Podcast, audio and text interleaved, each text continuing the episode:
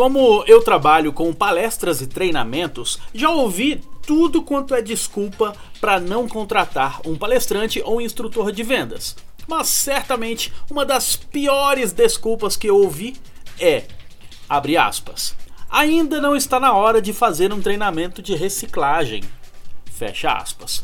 O empresário que me disse isso argumentou que a equipe estava vendendo bem, por isso não iria contratar o treinamento.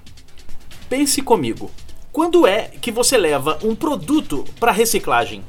Quando está na hora de jogar no lixo, certo? Portanto, fazer treinamentos de reciclagem é a mesma coisa que esperar a equipe ficar ruim para só então fazer um treinamento. Treinamento tem que ser constante. E agora vou dar uma dica prática para você implementar na sua empresa.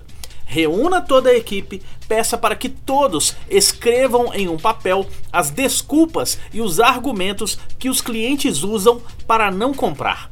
Depois que todos escreverem as objeções, peça para que cada um leia o que o cliente diz e todos no grupo vão ajudar aquele vendedor a responder aquela objeção quando acontecer de novo.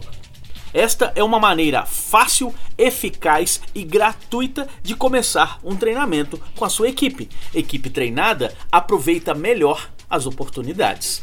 Leandro Branquinho para o radiovendas.com.br e para o falandodevarejo.com. Rádio Vendas.